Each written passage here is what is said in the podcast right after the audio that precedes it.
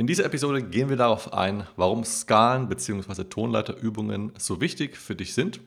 Denn richtig angewendet wirst du damit jede Menge Spaß haben und deine Improvisationen werden auch stark damit klingen.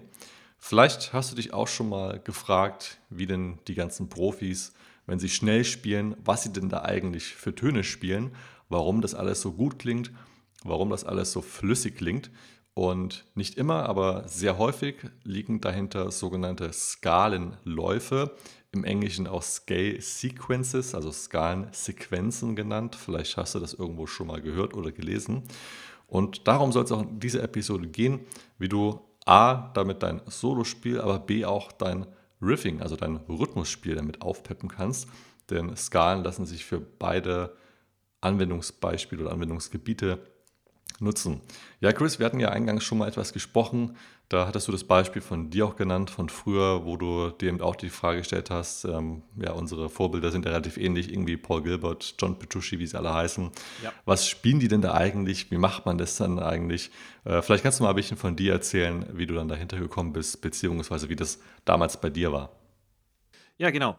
Also, äh, ich habe ja damit gestartet, oder bei mir ging es los eben mit Nirvana hören das Ganze. Ähm, Nirvana, Green Day, was auch immer, also ein bisschen Grunge und Punk und so weiter. Äh, wo man natürlich nicht so diese Skalenläufe in dem Sinne gehört hat, sondern das war eher leichtere, äh, leichterer Aufbau und irgendwie ja, vielleicht mehr songorientiert, ganz einfach eingänglich das Spiel. Und irgendwann äh, ja, bin ich dann mehr so in die Richtung Rock und Metal abgedriftet. Äh, zum Beispiel eben mit Guns N' Roses, die schon ein bisschen komplexer gespielt haben. Und dann äh, war relativ bald auch Zack Wild wo an erster Stelle bei mir mit Black Label Society. Und dann natürlich so in den Interviews gelesen, was es da so für Plattenempfehlungen gibt. Und da war dann alles dabei von Slayer mit schnellen Riffs und natürlich Ingwie Malmsteen mit den schnellen Läufen. Ähm, so quasi, wenn du jetzt von einer Musik wie Nirvana kommst, ähm, dann fragst du dich einfach, boah, das klingt jetzt cool, aber was höre ich da überhaupt? was spielen die jetzt? Weil es ist irgendwie irre schnell und ich hatte keinen Plan, was die da machen. Und damals war es dann auch noch äh, im Gitarrenunterricht, äh, als ich das erste Mal von Skalen- und Tonleiterübungen was gehört habe, ähm, dass ich den Lehrer gefragt habe, ja, okay, äh, ich weiß, ich soll das jetzt rauf und runter spielen und das ist eine Tonleiter, aber ähm, wo nutze ich denn das Ganze? Und dann meinte der damals, ja, genau das brauchst du, eben um so schnelle Läufe dann in Folge zu spielen können. Also zum einen mal äh, langsam damit starten, dass du überhaupt eine Tonleiter spielen kannst, aber das ist dann quasi auch das Werkzeug, was die ganzen Helden, Idole dann in ihren schnellen Songs nutzen. Also sei es jetzt in den Solos oder in den Riffs auch, wie zum Beispiel jetzt ein Ingwie Malmsteen Riff oder so, was er immer wieder mit schnellen Läufen dazwischen aufpeppt. Das war für mich dann so ein, nennen wir es Game Changer, als ich dann gecheckt habe, ah, okay, das ist quasi das Werkzeug, damit das Ganze dann irgendwann schneller klingt. Und dann wurde mir auch klar, warum ich das Ganze übe. Oder beziehungsweise wurde mir auch klar, was die dann alles da gespielt haben. Weil, wie gesagt, als Anfänger checkst du es gar nicht. Da klingt für dich alles gleich schnell, irgendwie Slayer oder irgendwie Malmsteen. Ja, wo ist jetzt groß der Unterschied, äh, bis man dann das Gehör entwickelt und dann weiß, was die machen und umsetzen. Also so war es bei mir damals. Ja, also bei mir war es ähm, so, dass ich glaube, es war Paul Gilbert, ähm, den ich dann schon ziemlich früh gehört habe. Nachdem, also ich kam ja eigentlich auch eher so aus ähm, American Punk oder auch deutschem Punk, sowas. Da gab es eher, eher mehr Power Chords als Skalenläufe. Ja, genau. Aber dann äh, später mit ähm, äh, Iron Maiden zum Beispiel, wo es ja auch ziemlich viele Melodien gibt. Ähm, das sind zwar jetzt keine Skalenläufe in dem Sinne, aber die Melodien sind teilweise auch Sequenzen gewesen. Ich denke jetzt gerade zum Beispiel an den Song äh, Hello Weed, Beat Thy Name oder äh, wie es hieß, ich glaube, äh, so hieß der Song genau, wo ja auch dieser, dieser eine Lauf kommt und da waren auch viele Single Notes. Und dann später über Tony McAlpine und insbesondere Paul Gilbert, der mich dann auch ja. darauf gebracht hat. Dann gab es ja ne, diese ganzen, ähm, damals noch auf der VHS-Kassette, die, diese Videos. Ähm, ja, weiß, Racer Rock. X ist ja so eine richtig coole Ja, genau. Racer X zum Beispiel, genau. Ähm, genau, wo man dann zum ersten Mal diese super schnellen Sachen gehört hat, wo man sich dachte, wow, was, was spielt der da? Ähm, insbesondere hat mich damit immer fasziniert, dass alles zueinander gepasst hat. Also es muss ja irgendwo, muss ja irgendwo ein eine Art ja, Formel dahinter liegen, dass die Dinge spielen, die A sau schnell sind und die B auch noch dann irgendwo passen. Und dann ja, ging es eben los, ähm, dass man dann verschiedene Skalensequenzen oder Scale-Sequences dann mal irgendwo gesehen hat. Und eine Sequenz, wie du das ja vielleicht auch schon kennst, ist quasi ein wiederkehrendes Muster oder in dem Fall wiederkehrende Tonabfolge, beziehungsweise eben auch ein wiederkehrendes Muster im Sinne von, dass du zum Beispiel vier Töne nach oben spielst und dann beginnst du auf den zweiten Ton und spielst wieder vier Töne nach oben. Das ist jetzt einfach mal ein Beispiel. Oder du spielst die Tonleiter nach unten und lässt quasi immer äh, den, den Ton in der Mitte von der Tonleiter weg. Ähm, die ganzen Übungen dazu übrigens jetzt hier im Podcast natürlich ähm, kann man sich das schwer vorstellen, aber die ganzen Übungen und überhaupt das ganze Thema, das äh, werden wir oder behandeln wir umfassend in unserem Kurs Beginner Shred Guide Volume 1, findest du auf unserer Website. Also da kannst du die ganzen Dinge dazu finden. Und insbesondere geholfen hat, denke ich mal, uns beiden äh, das Ganze äh, zu beim Thema schnellen Spielen, dass äh, man mit Skalensequenzen, mit Skalenläufen unheimlich gut sein Speed trainieren kann. Mhm. Weil es natürlich das eine, dass man die die Schlaghand, klar, man kann auch nur einen Ton spielen, aber im Endeffekt möchte man ja dann beim Solieren nicht nur einen Ton spielen, sondern insbesondere kommt es dann darauf an, dass beide Töne synchron spielen, dass die Greifhand mit der Schlaghand in, in, in Synchronisation ist. Das ist ähm, auch gar nicht so einfach. Da gibt es ziemlich viele Facetten vom Bewegungsablauf zum reinen Speedtraining.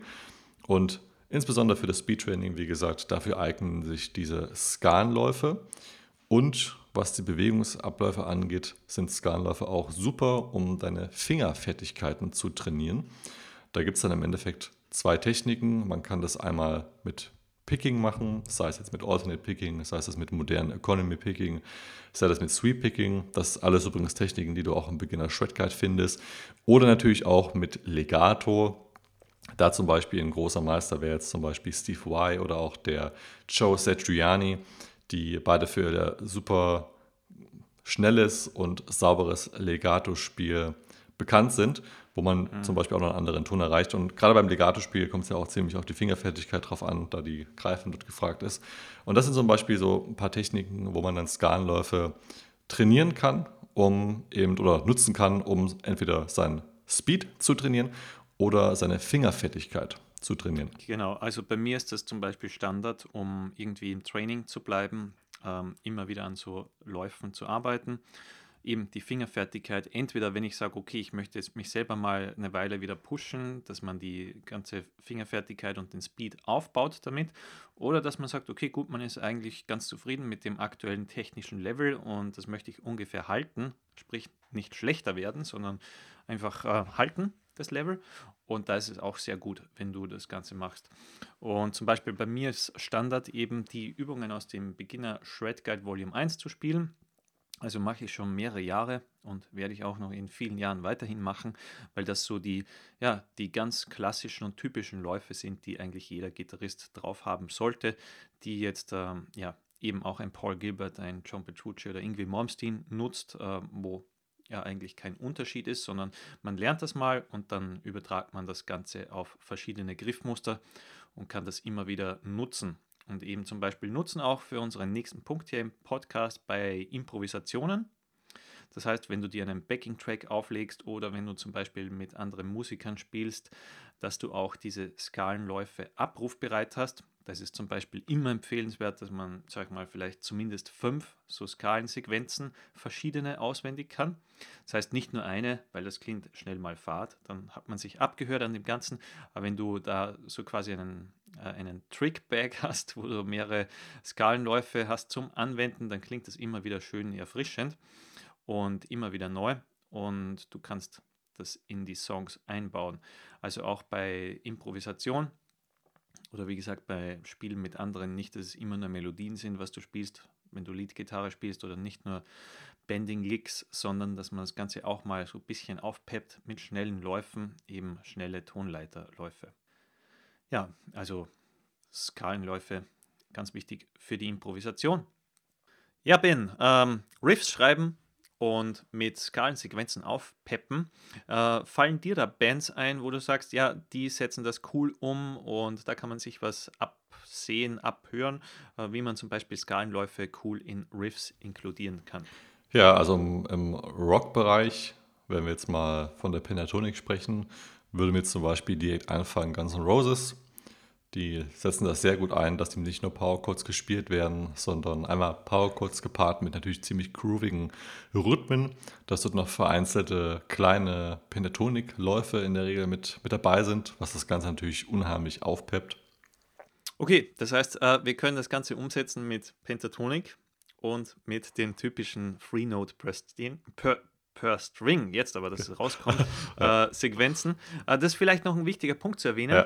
Ja. Äh, das heißt, man muss ja jetzt noch nicht gleich so, jetzt sagen wir, auf einem extrem hohen Level das schon betreiben, wie vielleicht jetzt äh, irgendwie welche Progressive Metal Bands, sondern man kann schon, schon damit starten, dass man zum Beispiel so Pentatonic-Läufe inkludiert und die integriert. Weil, ich sag mal so, die, die meisten Gitarristen starten wahrscheinlich im fünften Bund mit der A-Moll-Pentatonik, dass sie mal Pentatonik spielen können mit dem Pattern 1. Und da kann man eigentlich schon dieses Pattern nutzen und ähm, ja, kleine Läufe daraus bilden und das in so typische Powerchord-Riffs implementieren. Genau. Ich glaube, Zach Wild macht das ja auch hier und dort mal, oder? Bei den Aussie-Songs, ne? Ja, stimmt, genau, stimmt. Ja. Äh, Zach Wild, gutes Beispiel auch für die Pentatonic, ja. Genau. Ansonsten, was mir noch einfallen würde, wäre Iron Maiden, die es hier und da machen. Es sind dann zwar viel auch Melodien, aber ich denke zum Beispiel an den Song Aces High, wo dann vor dem Chorus ja auch dim bidim bidim bim bidim bidim bim bidim bidim bitte bitte bitte bitte ne dieses bitte bitte bitte bitte das ist jetzt auch so ein klassischer Skalenlauf wo man das einsetzt oder eben eher in der Metal-Schiene würde mir jetzt Symphony X zum Beispiel einfallen oder natürlich auch mhm. Dream Theater. Das ist natürlich dann schon auf, auf hohem Level. Ähm, teilweise ja auch, äh, weil ich jetzt nochmal an Paul Gilbert denke, bei, ähm, bei Racer X. Teilweise zumindest. Mhm. Ne? Aber das wären jetzt mal so ein paar Beispiele, die mir jetzt einfallen würden. Ich bin mir nicht ganz sicher, George Lynch bei Docken, weil er spielt auch häufig mal so ein paar einzelne Töne, aber eher sind wahrscheinlich eher äh, einzelne Töne, zumindest habe ich jetzt kein Beispiel. Aber das wären jetzt mal ein paar Bands, wo man sich das mal anhören könnte. Also gerade so für die Rock-Richtung und ähm, Pentatonik-Richtung eher mal so Guns N' Roses anhören ähm, und für die Metal-Schiene dann eher mal Symphony Extreme Feeder oder auch Iron Maiden. Dort findet man das mit den Skalenläufen, dass die auch in Riffs eingebaut werden, ziemlich gut. Und du hast ja gerade schon genannt, ähm, entweder mit der Pentatonik oder mit diesen ähm, Free NPS, also drei Noten per Seite oder Free Note per String Läufen, die man deswegen auch sehr gerne nutzt, weil man häufig dann auch mit Triolen dort spielt, beziehungsweise ähm, auch mit Sechzehnteln. Also der eigentliche Vorteil ist dann der, dass man immer drei Noten pro Seite hat. Man muss also nicht groß nachdenken, wie es bei den klassischen Tonleitern, wie ich sie übrigens damals im Unterricht witzigerweise zum ersten Mal mhm. beigebracht bekommen habe, Dort ist es nämlich manchmal so, dass man manchmal zwei Töne, manchmal auch drei Töne hat.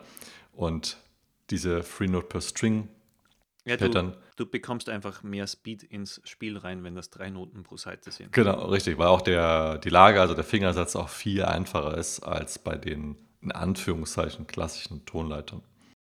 Genau, sobald man sich an diesen Stretch gewöhnt, also wenn man drei, drei Noten pro Seite spielt, ist ja der Stretch für die Finger etwas weiter. Aber trotzdem, es ist dann ultimativ eine Erleichterung, weil du einfach viel schneller spielen kannst, als wenn es zum Beispiel jetzt immer nur wie bei der einfachen Pentatonik ähm, zwei Noten pro Seite wären. Genau. Das bringst du eigentlich kaum so auf Speed, also da sind drei Noten pro Seite immer schneller.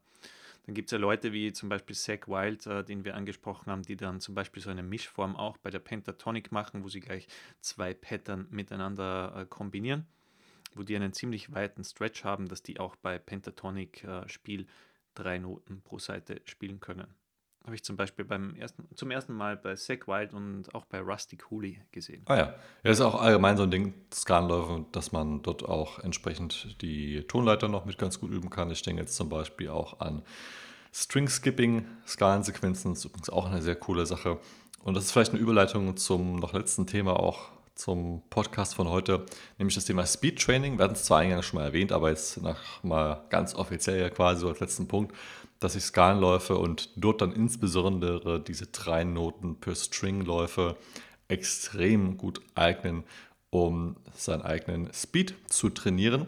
Eben aufgrund der Tatsache, dass die Fingersätze etwas gleicher sind oder man hat nicht ganz so viele Fingersätze, man hat immer drei Noten per, pro Seite und man hat eben entsprechendes Tonmaterial, was man auf verschiedene Muster, also verschiedene Sequenzen miteinander anwenden kann, um damit seinen Speed zu trainieren, die Synchronisation zu trainieren und dafür sind Skalenläufe absolut ja, eines der, glaube ich, besten Werkzeuge überhaupt.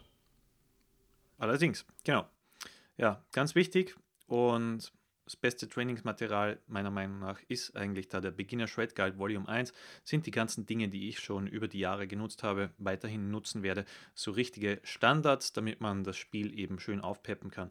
Mir ist vorhin noch eingefallen, äh, als wir darüber gesprochen haben, ja, ähm, Wer nutzt sowas zum Beispiel in Riffs? Ähm, ich habe mal, glaube von Marty Friedman war es, der hat damals die Ramones sehr gelobt, also relativ einfache Songs zum Anfangen äh, mit vielen Power Chords und er hat dann zum Beispiel die Ramone, Ramones Riffs aufgepeppt. Ah, Eben dadurch, dass er schnelle äh, Läufe noch inkludiert hat, das war richtig, richtig cool mal zu sehen. Ja. Wie man so quasi aus einem einfachen Song einen ja, komplexeren, cooleren Song noch machen kann. Stimmt, richtig. Ja, cool. Wusste ich gar nicht, aber klar. Kommt, glaube ich, ganz cool bei Martin Friedman. Der, Allerdings. Der. Okay, wunderbar. Damit sind wir auch am Ende vom heutigen Podcast. Der Chris hat es schon erwähnt. Wenn du mehr zu diesem Thema lernen möchtest, dann äh, komm in den Beginner Shred Guide Volume 1. Findest du auf unserer Website gitarmasterplan.de. Wir wünschen dir erstmal dann noch einen wunderschönen Tag und hören uns beim nächsten Podcast. Weiterhin viel Spaß und Erfolg beim Gitarrespielen lernen. Auf gitarmasterplan.de findest du dazu alle Ressourcen, die du dazu brauchst, wenn du zum Beispiel deinen ersten Song lernen möchtest oder eben, wie es heute ist im Podcast ging, dein Speed bzw. dein Shred trainieren möchtest im Beginner Shred Guide Volume 1. Dann dir einen schönen Tag, bis zum nächsten Mal. Ciao, ciao. Rock on.